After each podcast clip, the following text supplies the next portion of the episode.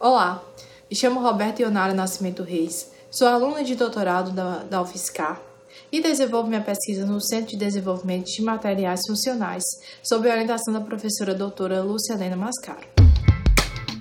CDMF Pesquisa, um dropcast sobre as pesquisas desenvolvidas no Centro de Desenvolvimento de Materiais Funcionais, na voz dos próprios pesquisadores.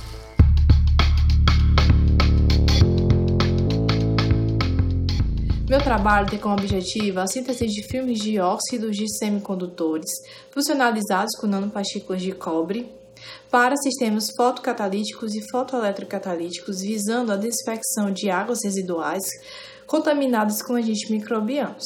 Essa pesquisa é voltada para a desinfecção de águas contaminadas com o vírus SARS-CoV-2, também conhecido como coronavírus. Entre os diferentes agentes microbianos, os vírus têm se tornado um desafio global, isso devido à dimensão de suas partículas, a sua difícil inativação, sua alta resistência ambiental, como também uma gama de doenças e enfermidades que podem ser causadas por eles. Existem diversas formas desses vírus de serem disseminados, sendo ela o ar, os alimentos e a água. Uma forma de combater a disseminação por meios comuns, comum como a água, é o uso do método da fotocatase heterogênea.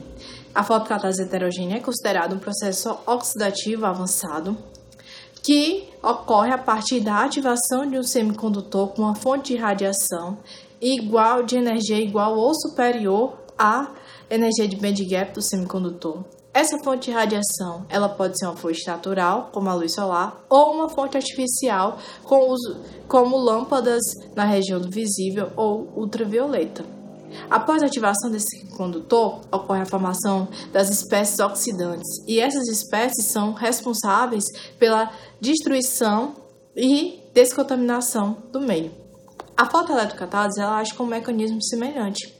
Diferencial é que o semicondutor ele está imobilizado na forma de filmes e é aplicado um potencial externo que tem como um dos principais objetivos aumentar o tempo de vida desses agentes oxidantes do meio e assim potencializar a ação de desinfecção do sistema fotoeletrocatalítico.